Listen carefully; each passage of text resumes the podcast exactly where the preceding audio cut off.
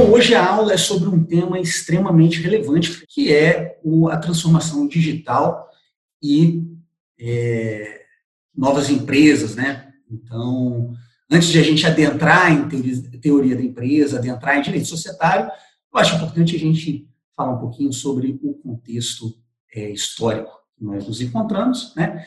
E aí, é, vamos falar de indústria 4.0, de transformação digital e startups, né?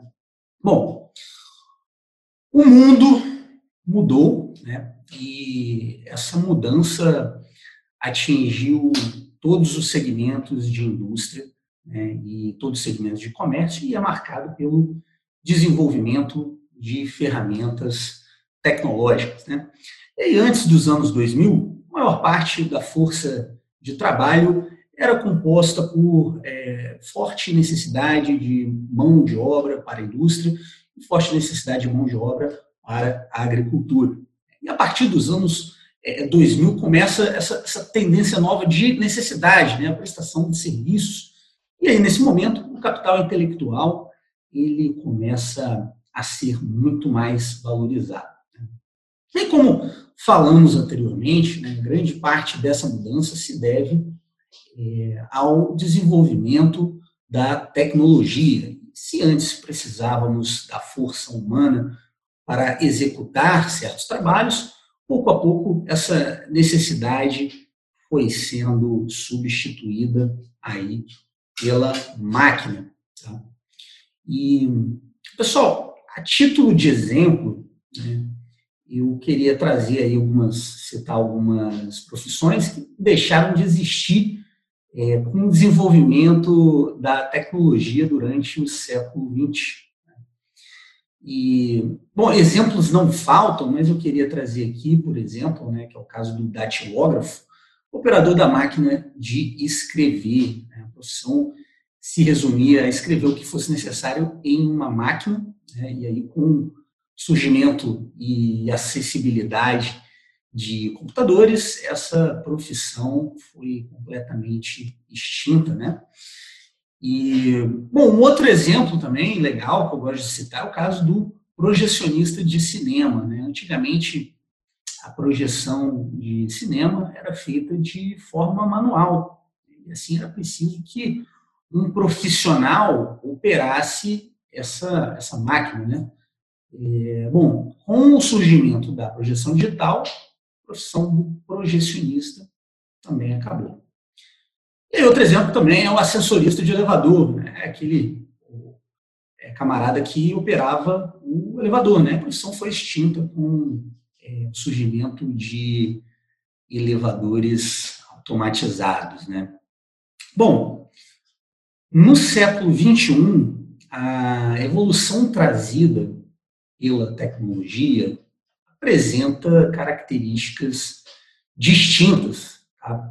Enquanto no século XX os robôs construíram a força manual, substituíram a força manual humana, no século XXI, com o desenvolvimento de inteligência artificial, os robôs substituem a força intelectual. Isso aí já é uma realidade há algum tempo. Né? Um exemplo bastante claro disso né, são serviços de streaming, como é o caso do Netflix.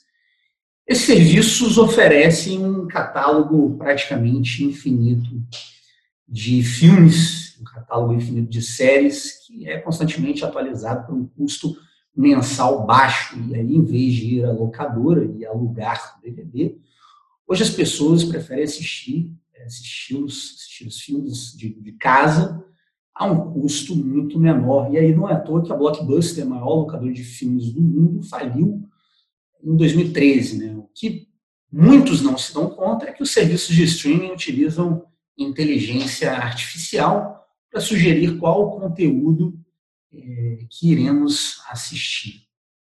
Então, não, não há mais necessidade de um funcionário que venha nos ajudar a, a escolher o DVD para qual DVD locar. Né? A sugestão é feita por algoritmos que aprendem os seus gostos, os nossos gostos, com base no que você, eu, nós vemos. Né? A utilização da inteligência artificial pode ser também é, visualizado em aplicativos de trânsito, como o Google, né, o Google Maps, o Waze, que fazem uma previsão inteligente da rota mais interessante para que o viajante, considerando o trânsito em tempo real, né, possa decidir sua rota.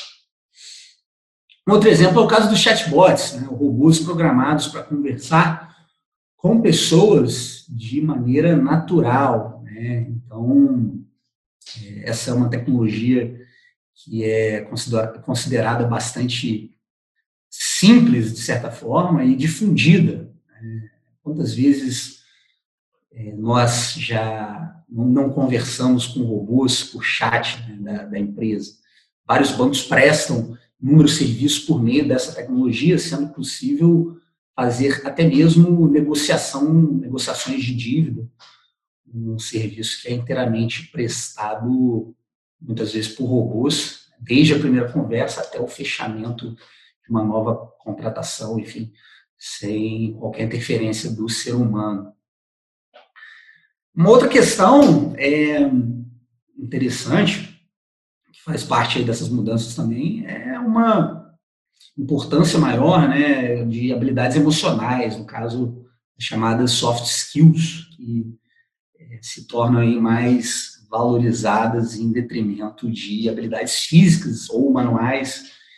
Além disso, necessidade de habilidades tecnológicas, né? esses conhecimentos de tecnologias aí pertencentes à indústria 4.0. É assim como aconteceu no século XX, em que profissões acabaram e foram sendo pouco a pouco substituídas pela tecnologia, século XXI também vai ser marcado por essa transformação, tá bom, pessoal? E um robô, né, por exemplo, realizando cirurgias em pacientes médicos, é, essa realidade está muito mais próxima do que a gente imagina. E é bastante evidente que nós estamos aí a poucos passos da difusão cada vez maior desse nível de tecnologia e é uma difusão que acontece em velocidade extremamente acelerada, tá bom? E basta a gente pensar que há poucos anos atrás mal existia, por exemplo, o telefone celular para chamadas e hoje a maior parte das pessoas possui um smartphone e utiliza para milhares de outras funcionalidades, muito além da realização de chamadas, né? E essa difusão acelerada de tecnologia foi um fator fundamental o fenômeno das startups, de empresas inovadoras, que a gente vai falar um pouquinho aqui agora, né? É, fazem parte da é, evolução, da transformação digital. E a gente tem né, essa, essa comparação de startups e empresas tradicionais, né? então, é, a gente começar a falar pouquinho sobre as startups, né, que nada mais são do que empresas, né? É, a gente precisa explicar um pouquinho sobre o que, que são, qual a natureza dessas startups. E aí é interessante trazer uma frase clássica do Eric Rice, né, o autor da Startup Enxuta, um livro muito famoso né, nesse meio. Startup é uma instituição humana desenhada para criar um novo produto ou serviço em condições de extrema incerteza. Tá? Outra característica muito relevante das startups é como comumente elas exploram a tecnologia é, em seu modelo de negócio. E aí, pessoal, foi exatamente a difusão acelerada da tecnologia e a consequente é, democratização do acesso a essas ferramentas que permitiram que grupos né, pequenos, às vezes, de pessoas, elas se juntassem a resolver várias dores da sociedade e puder, é, pudessem ser capazes de competir com gigantes consolidados. Né? Então, é, aí o livro é Startup Enxuta, né? elas estão cada vez mais ocupando espaço no nosso cotidiano. Uma proposta de solucionar realmente problemas de forma ágil e prática, às vezes somente com um clique. A gente pode citar aí Waze, Uber, Airbnb, Spotify, né, o Nubank, dentre outras milhares que utilizamos aí todos os dias. Todas elas começaram pequenas, mas foram capazes de incomodar gigantes dos respectivos setores né, que elas estão inseridas. E fica evidenciado que não só a exploração de tecnologia, mas também um modelo de gestão ágil tornou possível a competição de startups com empresas tradicionais. Né? Então, aí o modelo de gestão ágil, né, que o, o Eric Rice fala muito, né, o modelo de gestão ágil, muito interessante de ser estudado com profundidade por todos os profissionais, inclusive nós advogados, já que ele pode ser aplicado não só em startups, né, e, enfim, inclusive na nossa, na sua, na nossa advocacia, né? E aí é legal, a título de exemplo, a gente citar o ciclo construir, medir e aprender que o Eric Rice desenvolveu no livro Startup Enxuto. E aí, basicamente, consiste em um método de experimentação rápida para acelerar a falha né, ou sucesso, e portanto, alcançar um produto lapidado também de forma mais rápida. A famosa frase do fail fast, learn faster. Fale rápido e aprenda ainda mais rápido. Esse processo todo ele começa com o desenvolvimento de um produto mínimo viável, né, que é a sigla em inglês MVP, né, MVP, Minimum Viable Product. Seria o seu produto no formato mais básico possível de que esse produto seja colocado no mercado em uma versão, a famosa versão beta? E, e assim que o empreendedor colha feedbacks dos seus clientes o mais rápido possível. E a ideia disso tudo é validar essa hipótese, né? validar essa, essa dúvida, entender se o produto que você pensa em desenvolver, colocar no mercado, fará realmente sentido para o mercado, né? para o seu público. Esse objetivo é que você consiga colher dados de mercado, colocando esse MVP para rodar e é, podendo assim aprender né, com esses dados e lapidar o produto cada vez mais. E é um, é um, é processo que você aprende né, e, e, acaba encontrando realmente um produto final. E o MVP ele pode ser uma versão realmente essa, essa questão de ser uma versão beta acaba proporcionando economia financeira e agilidade ao teste dessa hipótese. Tá? É, e aí não existe fórmula pronta para o desenvolvimento de um MVP, né, de um é, produto mínimo viável. E o que precisa se ter aí em mente, pessoal, é que o necessário é ter algo que propicie realmente a validação de uma hipótese de negócio, né? saber se realmente aquilo ali faz sentido. Aí um exemplo bem, bem bastante clássico o exemplo do Dropbox, uma empresa que a gente conhece, né, de armazenamento de arquivos em nuvem, que criou um MVP muito simples para entender se o seu produto faria sentido. No caso, o que ele fez foi criar uma página na internet um vídeo muito rápido explicando o que seria o produto desenvolvido e pedindo que os interessados deixassem o seu e-mail para que eles pudessem ser avisados quando fosse lançado de fato o projeto, o produto. E aí, rapidamente, na época, eles receberam ali 70 mil e-mails de pessoas interessadas, o que levou realmente ali, o Dropbox a crer que aquela hipótese faria todo sentido para o mercado. E aí é o seguinte, nesse ponto eu imagino que vocês estejam pensando, né? É, tá, é, mas aonde está parte jurídica disso tudo, né? Já que a gente está aqui no pós de direito. E grande parte da advocacia para startups depende da compreensão exata de todas essas nuances desse universo. Né? E é importante você saber conversar com o empreendedor, e saber falar na mesma língua que ele, né? ou seja, compreender aí as transformações da sociedade onde entra, de fato, o universo das startups nisso tudo. Isso tudo é, são requisitos, de fato, para a atuação da advocacia com empresas digitais né? e startups. E queria trazer um pouquinho da transformação digital no direito. E aí a gente falou, né, como a gente falou anteriormente, a gente vive um novo mundo em que o desenvolvimento da tecnologia, de fato, é, é o principal marco. E com o advento de inteligência, inteligência artificial, Big Data, né, é, sem dúvida, é uma mudança que vai trazer impacto em inúmeros aspectos da sociedade, inclusive no direito, mas apesar disso, o direito não mudou tanto até hoje. É certo que algumas mudanças elas são é, perceptíveis, né? E aí, no caso, a gente tem a comunicação via e-mail, né? E, que é uma, uma prática corriqueira. Processos digitalizados em boa parte do Brasil, em que a gente consegue consultar é, doutrina, jurisprudência na internet. Mas, regra geral, tá, pessoal? É, o procedimento é o mesmo. O advogado ele utiliza expressões formais, cita latim e usa pronomes de, de tratamento como Vossa Excelência, escreve petições enormes, é, uma comunicação às vezes até dificultada, né, e realiza às vezes trabalhos com frequências com frequência repetitivos que podem sim ser automatizados. A gente tem que ficar ligado nisso.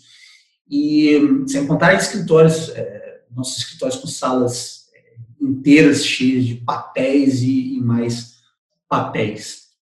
O verso jurídico ele é conservador, né? É, e aí com outras profissões a mudança acompanhou o desenvolvimento da tecnologia. Né? Então hoje é, profissional, por exemplo, da publicidade precisa entender de mecanismos disponíveis nas redes sociais, é o que se tem no marketing digital. Né? Existem inúmeros cursos, pós-graduações, mestrados na área, e praticamente qualquer é, pós-graduação em marketing, publicidade e propaganda, né, inúmeras disciplinas vão tratar do marketing digital, né, desse tema do marketing digital.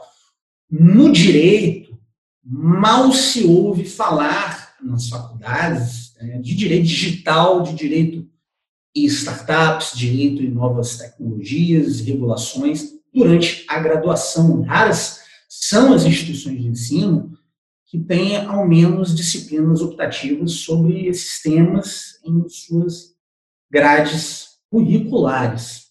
E, apesar disso, é cada vez mais evidente que a transformação digital bate na porta do direito e não poderia ser diferente, na minha opinião, né, enquanto é, o, o, direito, enquanto mecanismo de regulação das relações sociais, precisa acompanhar as mudanças que acontecem, existindo novas situações no mundo dos fatos. Não há dúvidas de que haverão conflitos batendo na porta dos juízes, conflitos batendo na porta dos advogados. E nós precisamos dar respostas.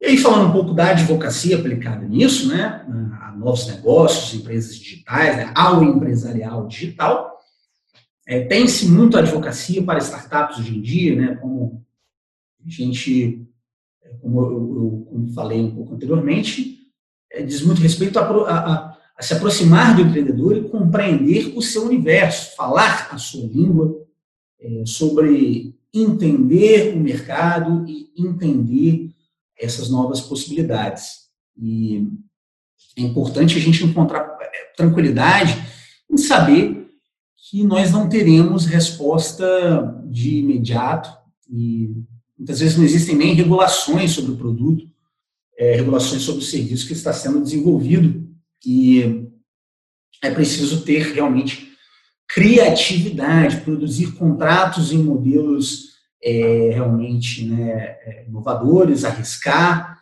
e sempre primando pela segurança do cliente e atendimento das leis existentes. Né. E o advogado empresarial, né, o advogado que vai advogar no, para empresas digitais, precisa resolver problemas e nada além disso é importante para o cliente, para a startup, por exemplo. Não adianta fazer um parecer jurídico com inúmeras citações da doutrina, citações da jurisprudência, se é, você não chegou em um resultado. não adianta citar latim, é um resultado prático. Né? É, é, e essa, assim, é uma, uma, uma resposta, né? A gente precisa de respostas realmente satisfatórias, né? A busca de alternativas, tentar entender como funciona regulações internacionais sobre um assunto específico, tentar encontrar respaldo, criar analogias, entender a fundo a questão e examinar todas as possibilidades. Né? O empreendedor de, de, startups, de negócios digitais, de empresas digitais, ele precisa de respostas rápidas, né? precisa ser ágil, não há espaço para demorar 20 dias para a entrega de um, de um contrato. Né? Nesse tempo, o cliente muitas vezes já perdeu ali uma, uma negociação e surgira, surgiram inúmeras outras negociações. Né? Nós precisamos arriscar, explorar tecnologias, utilizar soluções de jurimetria, utilizar soluções de Lotex, né? oferecer plataformas é, que o Lotex ofereça ali é, é, ferramentas né, para dispensar muitas vezes papel, né, para poder é, ter uma assinatura digital, né, enfim, fazer contratos com linguagem acessível para o cliente, sem juridiquês, com imagens, muitas vezes, que permitam a visualização do que está sendo escrito, né, o famoso visual law. Dito isso, pessoal, fica nítido que a gente está diante de uma advocacia que é muito mais sobre competências e habilidades a serem desenvolvidas e essas habilidades vão além do direito. Tá? Então, parte jurídica é óbvio, é claro que a gente precisa saber né, se aí no caso, vamos supor se sua, sua, sua cliente é uma fintech, uma startup que resolve problema no mundo de finanças, importante entender regulações a respeito, é, é, é, saber sobre questões do, do sandbox regulatório da, da, CVM, por exemplo, né, da Comissão de Valores Imobiliários, sobre o modelo de captação de, de, recursos por plataformas de equity crowdfunding, né, de inovação, programas de inovação do Banco Central, como é o caso do PIX, né, de pagamentos instantâneos do Banco Central.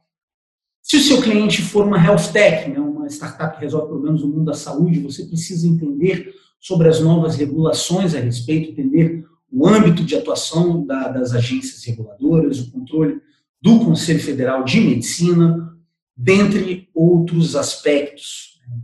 É, a gente precisa mudar um pouco é, a forma tradicional que a gente se reveste no direito. Isso é fundamental para que a gente consiga dialogar com, com empresas digitais, com o empresarial digital, né, demonstrando como gerar valor para aquele negócio.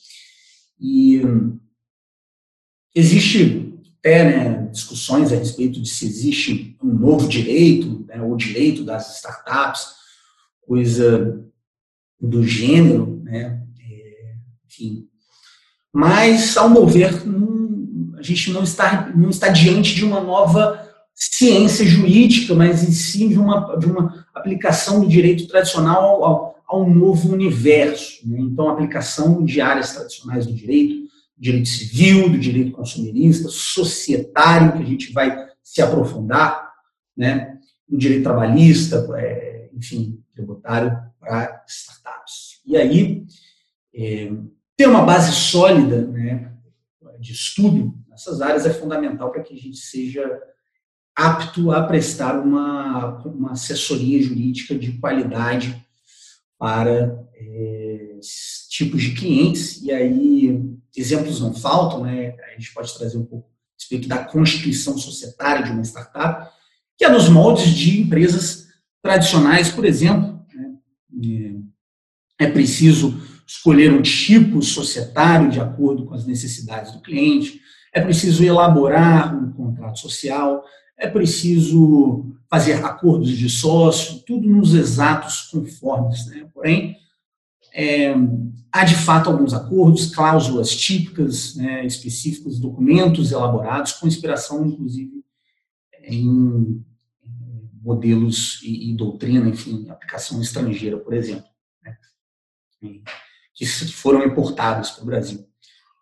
É, bom, é, é, importante também compreender um pouco da cronologia, né, do, a respeito da cronologia em que esses negócios inovadores se, se constituem e, bom, no caso há diferentes documentos, cláusulas contratuais e formas de atuação a depender né, é, de qual fase de, que se encontra ali o, o, o empreendedor, né, por exemplo, e a gente precisa compreender isso. A primeira fase da startup é a ideia. Né? No, no caso, o empreendedor identifica uma dor na sociedade em que ele deseja solucionar e estrutura um possível modelo de negócio para isso. Em seguida, ele busca pessoas com é, habilidades complementares, né? ou seja, para se unirem e desenvolverem juntos uma ideia. Logo após, há, por exemplo, a formação de um time. E aí é preciso estruturar o projeto, uma, uma etapa negocial, que é, é desenvolver todo o planejamento estratégico estrutural de uma startup. Né?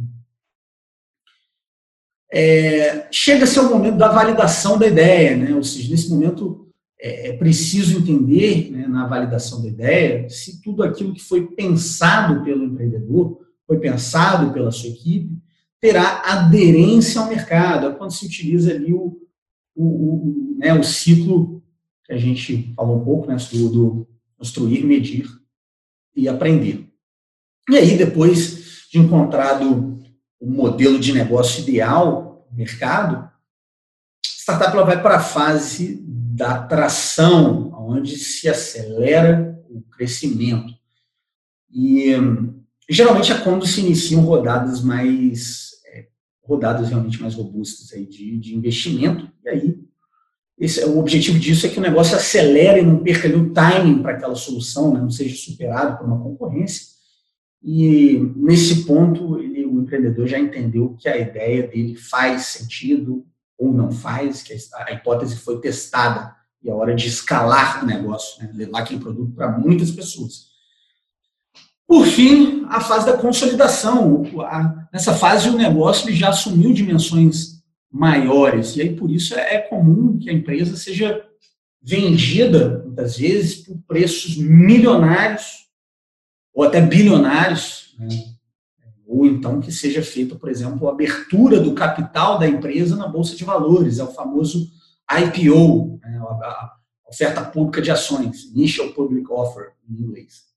Tem um aspecto fundamental que precisa ser dito, é que não existe rigidez nessas fases, né? elas são fluidas e são mutáveis e pode ter empreendedor que segue o lema é, muitas vezes até, né? Primeiro quem, depois o quê. E aí começa a formar um time, juntar gente boa, é, que quer empreender, é, empreender, desculpa, e para depois só então estruturar o projeto, não? Então pode ter empreendedor que começou a rodar o, o produto mínimo viável sozinho, para só então depois, né, trazer mais gente para o time. Então é, nada aqui é, é deve ser entendido como absoluto, até porque a dinâmica do universo de, de startups, né, ela comporta é, inúmeras variáveis e novidades. E, em relação ao aspecto jurídico, é importante ter em mente que durante as fases iniciais da formação do time e estruturação do projeto, existem alguns documentos muito importantes, e aí, como por exemplo, né, um acordo de confidencialidade, né, o Non-Disclosure Agreement, o NDA, por exemplo, em inglês, o Memorando de Entendimentos, é um outro exemplo também, né, o Memorandum of Understanding, em inglês, né, chama-se de, de MOU, geralmente, contrato. E falando um pouco do, do, acordo de confidencialidade, né, ele nada, do NDA, ele nada mais é do que um contrato, né, por exemplo. É um contrato elaborado entre as partes que impede a divulgação de informações compartilhadas, já que muitas vezes isso pode apresentar um risco para a continuidade do negócio. E aí o principal objetivo é que as informações do negócio não caiam em mãos de concorrentes, por exemplo. É, como todo contrato, a margem criativa do, do, do NDA, por exemplo, é bastante ampla. Né? A gente pode estabelecer aí é, confidencialidade com os membros, entre os membros do time, com parceiros em reuniões comerciais, com futuros investidores, com mentores, com as famosas aceleradoras ou, ou incubadoras, por exemplo. Né? E é possível ainda que essa confidencialidade seja estabelecida, por exemplo, perante qualquer informação tratada em uma reunião, a depender do caso, perante um, um plano de marketing, um plano estratégico, um software desenvolvido, projetos, invenções e demais segredos comerciais. O memorando de entendimentos, por exemplo, é uma modalidade que ela é pré-contratual, em que são definidas, é, é, são definidas regras e diretrizes do futuro do negócio. E aí nós sabemos que o processo de abertura de uma empresa no Brasil costuma ser lento e, e, e burocrático, né? E por esse motivo muitos empreendedores iniciam a validação da hipótese até antes da própria constituição da empresa. É, é, é, até porque, né, mesmo, né, apesar disso, a gente sabe que é, muitas, uma das maiores causas de insucesso de startups são conflitos entre sócios. E aí, por isso, como forma de ter algum resguardo jurídico, principalmente em relação a definições entre os sócios, um contrato como o memorando de entendimento se revela uma alternativa importante. E aí é importante ter em mente que a, a constituição da empresa só acontece de fato com o cumprimento de requisitos né, formais, já que, de acordo com o Código Civil, a personalidade jurídica só se inicia com o registro dos atos constitutivos no órgão competente. É a liberdade, liberdade criativa realmente dos contratos. Né? Apesar disso, é muito comum que alguns memorandos contenham definições é, como descrição, a descrição do projeto, funções a serem desenvolvidas pelos futuros sócios, é, que muitas vezes são, são denominados aí founders, né, é, fundadores em inglês, e regras o caso de retirada desses fundadores, né, um futuro percentual de participação cláusulas de exclusividade, cláusulas de não competição, alinhamentos sobre propriedade intelectual e também gatilhos para a constituição da sociedade, como, por exemplo, faturamento, tempo ou recebimento de, de um aporte financeiro, né, de investimentos. E aí, pessoal, fundamental é a gente compreender que a depender aí do, do modelo de negócio, né, é, mesmo na fase de, de, de validação, né, é, é precisa ser revertida aí de sustentação jurídica mais robusta, sob pena de, de implicações aí para os fundadores. É, alguns mercados são muito regulados e aí por isso não é possível começar a atuar só com um memorando de entendimento, só com isso sem de fato constituir a empresa, né?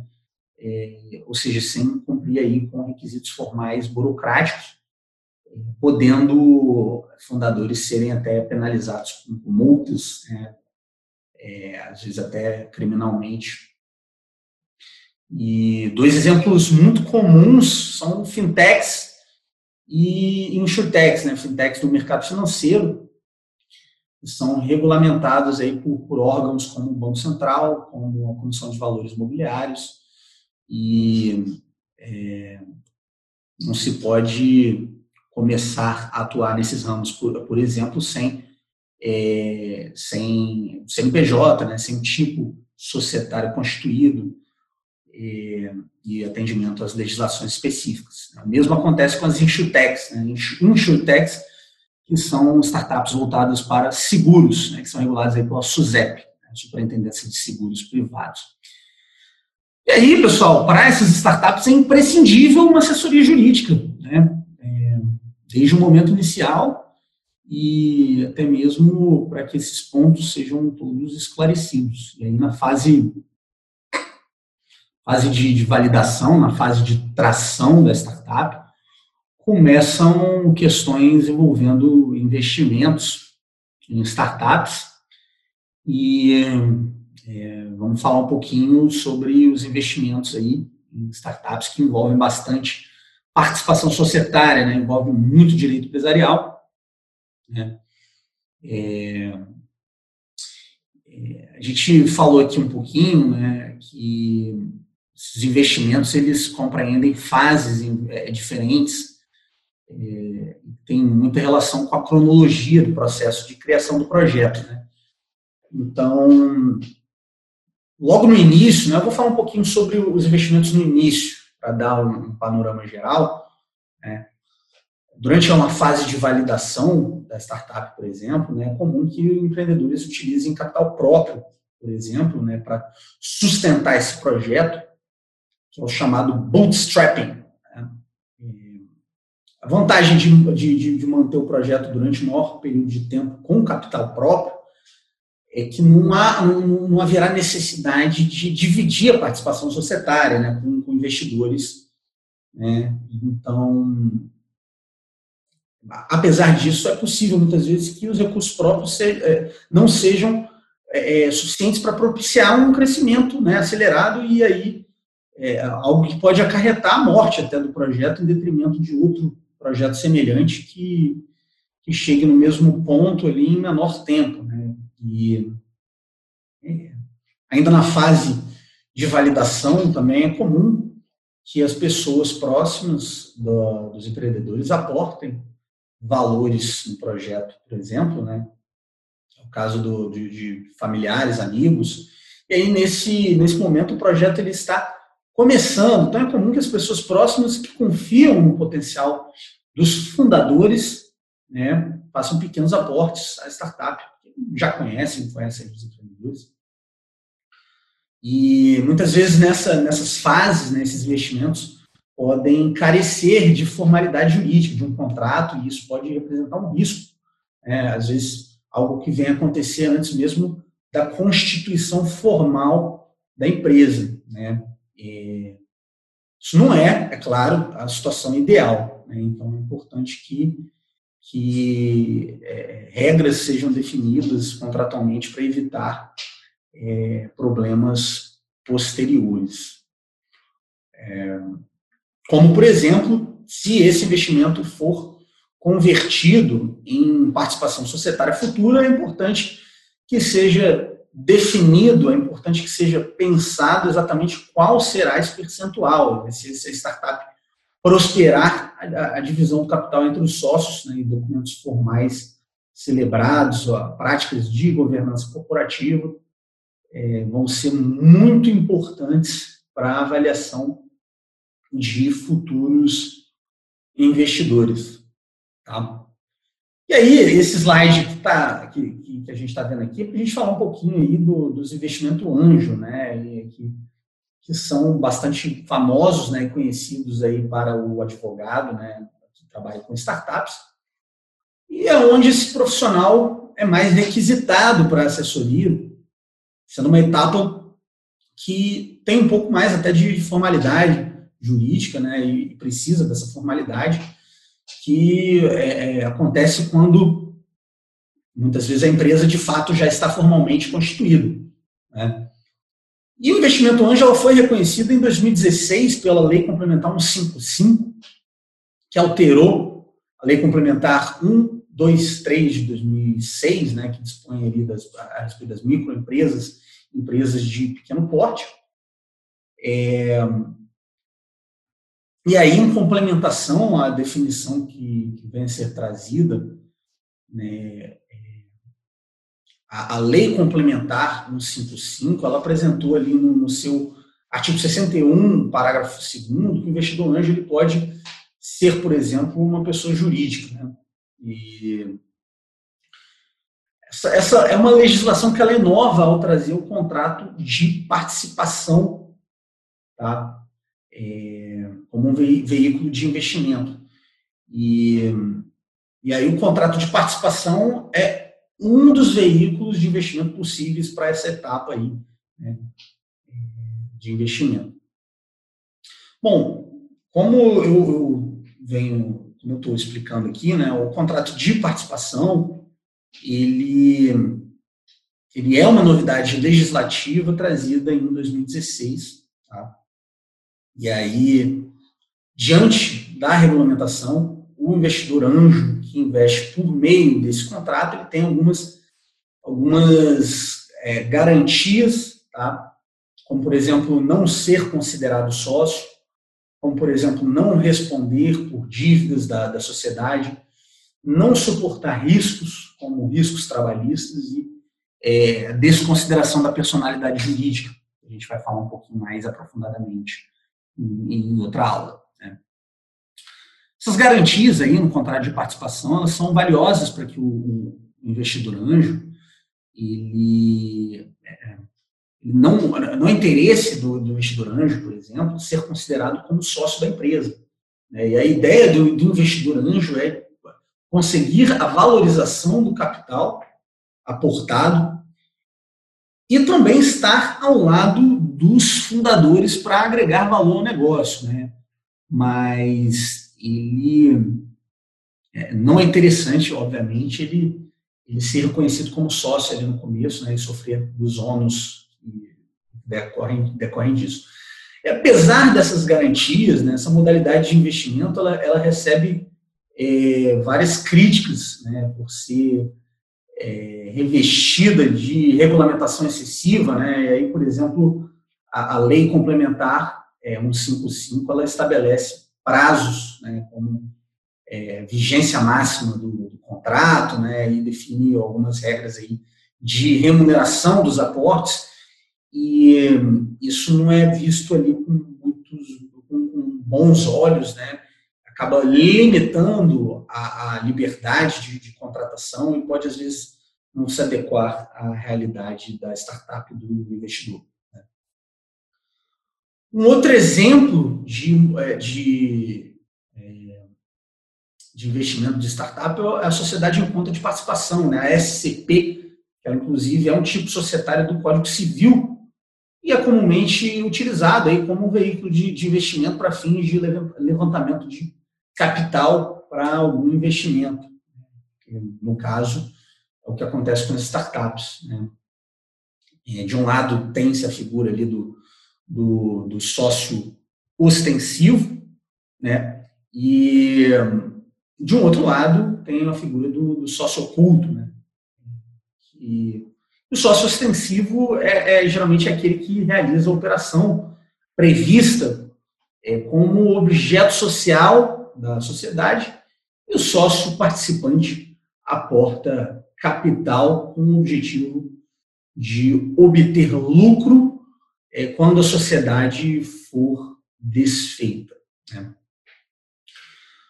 Opção de compra também é um, um outro exemplo de, de contrato, né? E um, a opção de compra, um outro contrato de investimento, um outro veículo de investimento, em que é, o investidor ele compra o direito futuro de, de investir nessa startup, né, nesse modelo de negócio, se determinado determinado evento né, acontecer, né, ou seja, quando acontecer, por exemplo, um, um, outro aporte de investimento, ele vai poder converter, é, ele vai poder, de fato, comprar a participação. Né? Haja vista que anteriormente ele tinha apenas é, adquirido o direito.